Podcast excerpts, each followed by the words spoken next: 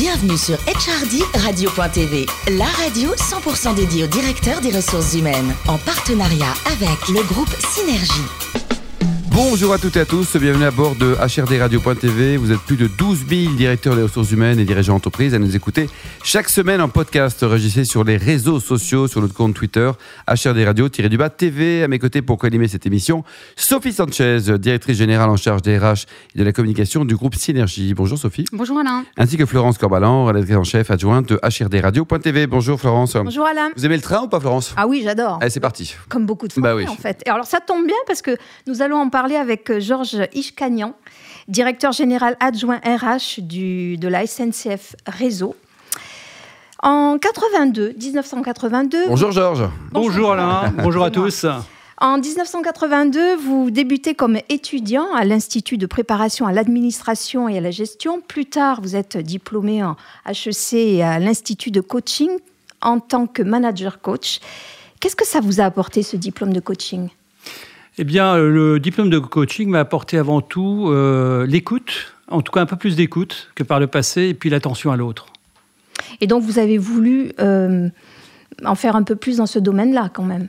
Oui, je pense que tout au long de notre vie, notamment de DRH, euh, on doit écouter, écouter notamment les signaux faibles, et pouvoir accompagner les gens pour qu'ils puissent se réaliser en entreprise. Alors, je continue sur votre parcours. De 1982 à 2011, vous multipliez les postes de DRH dans différentes entreprises, du MES, Opelec, CEDOC, Sartec, etc. Mais en 2000, vous rentrez chez la Générale de Santé, où vous restez 10 ans. Alors, qu'est-ce qui a fait que vous y restez aussi longtemps? Bah, je pense que le monde de la santé ne laisse pas insensible. Si je peux me permettre ces expressions, on y passe tous un jour. Et donc, euh, euh, ce qui m'a beaucoup plu dans ce monde-là, c'est un monde de gens passionnés, très investis, et évidemment attentionnés à l'autre, parce que lorsqu'on rentre dans le monde de l'hôpital, qu'il soit de court ou de moyen séjour, vous avez forcément, quelque chose en rapport avec l'humain. Et ça, ça m'a beaucoup aimé, beaucoup euh, intéressé. Et donc, si je suis resté 10 ans chez Général de Santé, c'est qu'on avait des choses formidables à faire.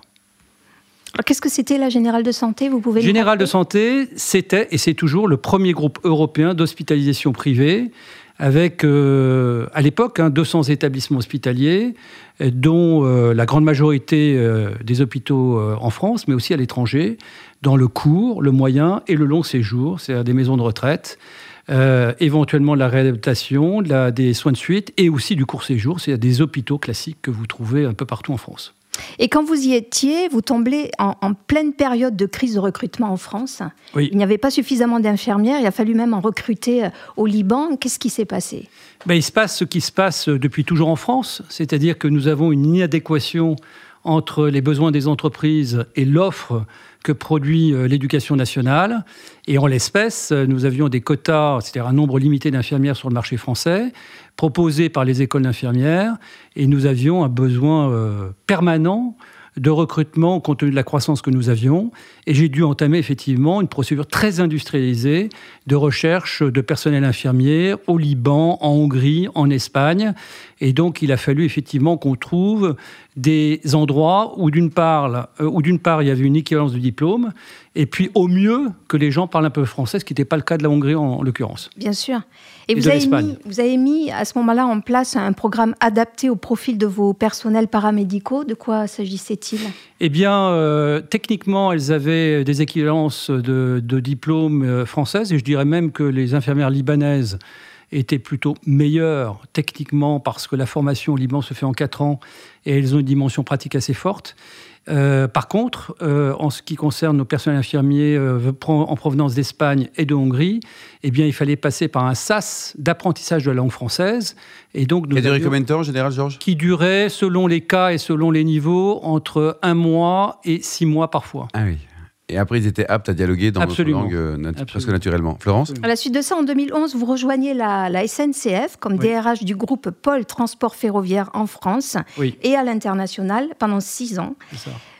Vous aviez un attrait particulier pour les voyages ou ça, c'est- ça a été un concours de circonstances? Oh, c'est un concours de circonstances parce que si vous suivez mon parcours, de 95 à 2000, j'ai été Oui. chez SNCF Participation dans, dans- dans le transport de voyageurs, Cariane à l'époque, qui est devenue Keolis aujourd'hui, hein, que vous trouvez un peu partout en France et dans le monde entier. Et mondialement présente. Et donc, en, voilà, en 2010, ça faisait 10 ans que j'étais dans le monde de la santé, on m'a appelé en me disant, Georges, toi qui aimes bien la transformation, il y a un grand enfant, enfant malade qui s'appelle le fret ferroviaire, et donc on aimerait bien que tu viennes nous rejoindre. Et donc je suis arrivé à la SNCF pour... Euh, essayer de traiter la situation du fret qui est toujours très, très difficile. Et aujourd'hui, vos fonctions, Georges, vous avez quoi comme périmètre? Aujourd'hui, je suis DRH de SNCF Réseau, donc depuis maintenant un peu plus de deux ans. Donc le périmètre, c'est 55 euh, 000 personnes aujourd'hui sur l'ensemble du territoire français.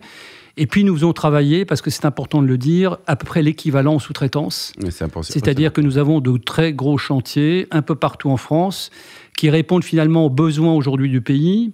Euh, puisque ces besoins sont maintenant de régénérer, en fait le système ferroviaire existant, alors que pendant des années, on a fait le tout TGV au détriment du réseau existant. Sophie alors avec de tels projets, vous avez euh, d'énormes besoins de recrutement et euh, aujourd'hui en France, beaucoup d'entreprises qui recrutent sur les, métiers similaires aux, vôtres ont énormément de difficultés. Est-ce que c'est plus facile quand on s'appelle la SNCF à recruter ou pas?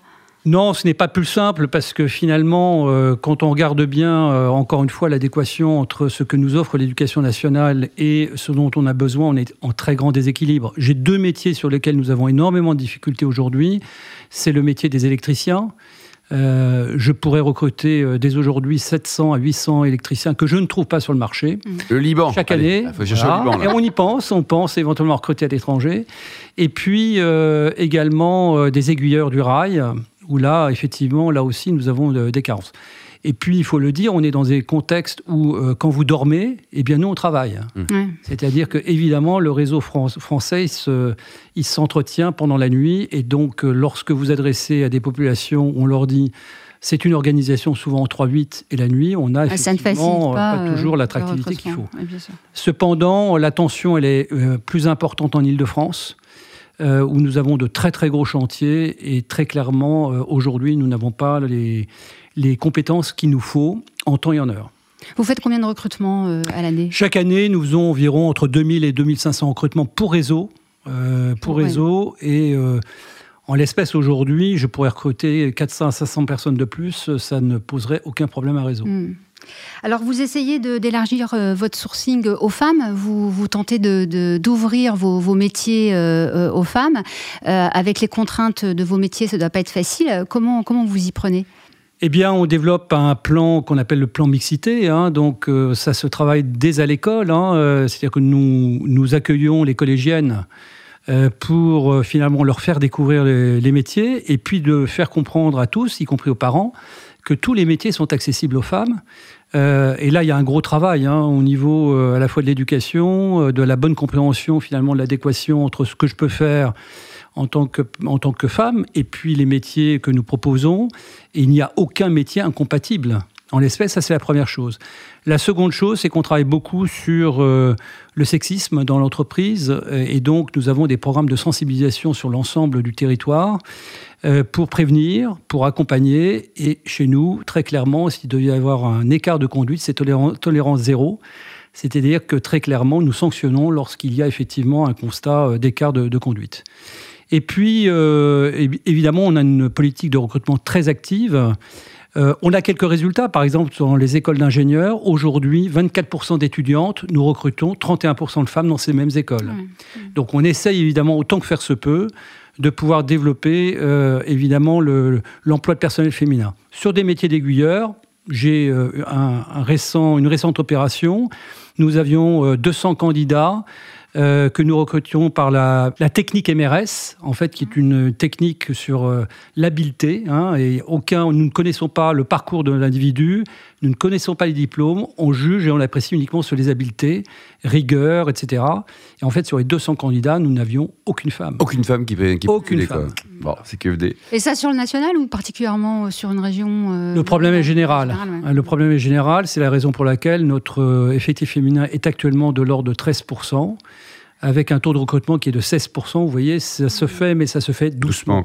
Sophie Alors, au sujet de la, formation, je crois que vous avez, euh, vous avez un, projet de, refonte de votre système de formation. Est-ce que vous pouvez nous, en parler? Oui, alors d'abord, on investit 7,6% de la masse salariale dans la formation, ce qui est considérable. Nous, avons, nous organisons 122 000 stages par an. Nous avons 85% de notre personnel qui suit au moins une fois par an euh, une formation. Et aujourd'hui, nous avons 30 euh, centres de formation qui sont un peu obsolètes. Et donc, nous faisons une refonte totale, d'abord en créant l'Université des métiers. Et l'entreprise a investi près de 100 millions d'euros dans la création de ces trois campus. Et à l'occasion, on euh, fait une refonte totale des cursus de formation en passant d'une formation pour la vie, qui est mmh. assez classique chez SNCF, à une formation tout au long de la vie. C'est-à-dire qu'on est en train de modulariser en quelque sorte toute la formation chez, chez Réseau. Et à l'occasion, on va pouvoir euh, développer également des méthodes pédagogiques euh, nouvelles. Et euh, on a l'habitude de dire hein, qu'en formation, lorsque vous quittez le monde académique vers un monde de pratique, finalement, le degré d'assimilation des formations est sept fois plus important. Et donc, c'est ce que nous avons comme projet. Et à l'horizon 2021, fin 2021, nous aurons l'Université des métiers de réseau. D'accord. Alors parlons du, digital. Le digital a eu un, impact sur, euh, sur vos métiers, vous l'avez intégré? Alors le digital a et aura un impact très important. Je vais vous donner un exemple hein, euh, pour euh, bien imager ça. Par exemple, les aiguilleurs dont, que je, dont je parlais tout à l'heure comme étant un, vrai problème en termes de recrutement, jusqu'à un passé récent et encore aujourd'hui, ils interviennent sur des postes qui datent des années 40, donc des postes très physiques sur le terrain. Demain, nous, serons dans nous sommes déjà d'ailleurs en partie dans des centres de euh, commande-contrôle où vous n'avez que des écrans devant vous. Et donc ça, c'est un vrai changement de métier. Deuxième changement que je peux citer, nous passons euh, euh, vers la maintenance prédictive et donc des brigades d'intervention sur le réseau ferré qui allaient systématiquement à des moments précis. Eh bien, ils interviendront à bon escient en fonction de l'usure des rails, usure qu'on détecte à partir de capteurs qui sont sur les trains et qui permet effectivement d'évaluer le degré d'usure des rails, puisque comme tout être entre guillemets vivant, des rails, ça se déforme et ça vieillit. Alors vous parliez de, 2021, il y a 2020 avant, et avec l'arrivée de, la nouvelle euh, forme organisation de la SNCF, puisqu'on va parler de la SNCF nationale maintenant, et la, le regroupement des trois entités euh, euh, qui, existent encore aujourd'hui. Qu'est-ce que ça implique là en interne chez vous, notamment au, niveau du dialogue social, parce que j'imagine que avec les partenaires sociaux, vous avez dû déjà en parler beaucoup. Alors, on en a déjà parlé, on va en parler encore davantage au cours de cette année. Euh, d'abord, c'est un changement de statut juridique, puisque nous passons d'EPIC à SA, ce n'est pas anodin. Mmh. La deuxième chose, c'est que euh, à l'occasion de l'année 2020, nous pourrons recruter à 100% hors statut. C'est-à-dire que les recrutements sont à 100%, seront à 100% contractuels. Et donc ça, ça veut dire qu'à à cette occasion-là, nous allons créer et mettre en place une nouvelle convention collective de branche ferroviaire, puisque à cette même occasion, et dès d'ailleurs 2019, nous rentrons dans un monde nouveau, puisque euh, le marché va être ouvert à la concurrence. Je parle du marché de mobilité, cette oui, en général, va être ouvert à la concurrence, et bien évidemment, le gestionnaire d'infrastructure que nous sommes devront, euh, devra accueillir euh, aussi bien la SNCF que d'autres acteurs. Et donc, on rentre dans un monde nouveau avec une branche ferroviaire qui va fortement évoluer. Et bien évidemment, comme vous le disiez tout à l'heure, un dialogue social qui va devoir prospérer pour aboutir à un accord entre les parties. Et vous êtes optimiste? Toujours, Georges, non? Toujours optimiste. La pente est, raide. Métier, ça, Sophie, la pente est raide, mais le sommet est atteignable. Bon, le plus beau ah, métier du monde, c'est Georges. Le plus beau métier du monde, c'est quoi? C'est DRH ou entrepreneur? Ah, là, vous me, là, vous touchez des cordes sensibles. Je dirais les deux. Et finalement, le DRH, je le conçois comme étant aussi un métier d'entrepreneur quelque part c'est euh, finalement un partage entre le monde de l'entrepreneuriat, parce qu'on a énormément de choses à construire, le monde de l'humain également, parce que finalement notre métier se réalise que si nous sommes proches de l'humain et à l'écoute de l'humain. Et donc c'est vraiment toujours ce mixage, mais euh, vous avez raison de dire que j'ai toujours été fortement partagé par ces deux dimensions. Bon, le plus beau voyage du monde, c'est plutôt en Afrique du Sud ou au Pérou? Alors l'Afrique du Sud, parce que ça m'a rappelé de vieux bons vins en plus, très bons vins là-bas. L'Institut de préparation à l'administration et la gestion et de HEC, alors surtout HEC d'ailleurs en l'espèce. Et puis euh, le Pérou, parce que je suis un adepte des grands espaces et que de temps en temps on a besoin de s'évader. Le Pérou, c'était formidable pour hmm. ça. 15 ans de violon, maintenant vous êtes passé sur un autre instrument, lequel? Alors c'est un instrument traditionnel arménien, puisque Ishkanian, euh, on ne peut pas se tromper. Euh, ce qui s'appelle le doudouk, qui est un, instrument traditionnel historique de l'Arménie. Et donc, euh, c'est suite à un voyage que j'ai fait il y a trois ans. J'ai écouté ça dans une église et j'étais absolument euh, époustouflé par cet instrument. Je m'y suis mis. Dernier livre lu? Maintenant vous êtes zen. L'éloge de l'audace. Euh, L'éloge de l'audace parce que pour moi, et c'est ce que je dis toujours, rien n'est impossible. Ce qui n'est pas écrit possible. Et donc, euh, on a d'ailleurs un projet euh, chez nous qu'on appelle Nouvelle Ère, que- chez SNCF Réseau, qui euh, vraiment prône la responsabilisation, l'ouverture, la coopération, et donc essayer d'être extrêmement créatif, avoir droit à l'erreur, parce qu'il n'y a que ceux qui ne tentent rien, qui ne font pas d'erreur, et donc permettent effectivement des bougets de ce type. Georges, si on cherche un coach en, en marche nordique, euh, vous avez une idée de quelqu'un qui, est- qui est un pro de cette euh, discipline? Alors, euh, je crois savoir qui c'est. Entre autres, je le suis. La marche nordique, je vous conseille Vous êtes vraiment. prof, vous êtes coach alors Je suis prof de marche Ouais. nordique. Et donc, à mes temps perdus, euh, j'ai des marcheurs. La marche nordique est avec l'aviron le sport le plus complet au monde. 99 90 Florence, vous pratiquez? Voilà. Oui. Et vous. Sophie?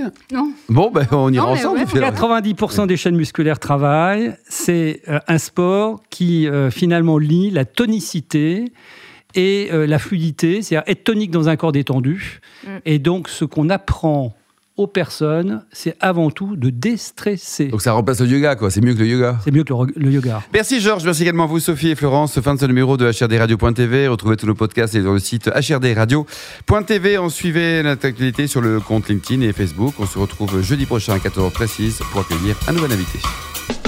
HRD Radio.tv vous a été présenté par Alain Marty.